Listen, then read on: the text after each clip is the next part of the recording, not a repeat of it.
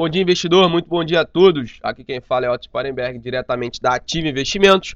E vou realizar com vocês mais um call matinal trazendo as principais notícias do dia.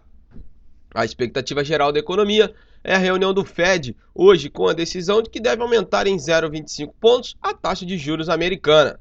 No mercado local, o Bacen deve intensificar os swaps cambiais para controlar a volatilidade do dólar, que contribuiu para a elevação do risco Brasil e chegou ao nível mais alto desde o final de 2016.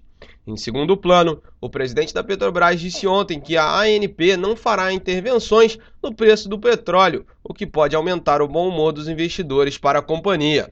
No cenário externo, a atenção está voltada para o pronunciamento do presidente do Fed, Jeremy Powell, e a sinalização quanto às próximas elevações dos juros. Na Europa, a produção industrial de maio veio abaixo do esperado e a inflação permanece acima da meta. Bom, pessoal, estas foram as principais notícias do dia e agora vamos para a agenda.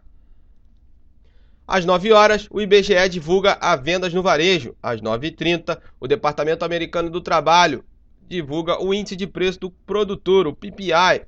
Às 10 horas, tem reunião do Conselho Administrativo de Defesa Econômica, o CAD. Às 11h30, o Banco Central oferta mais 8.800 contratos de swap cambial para rolagem.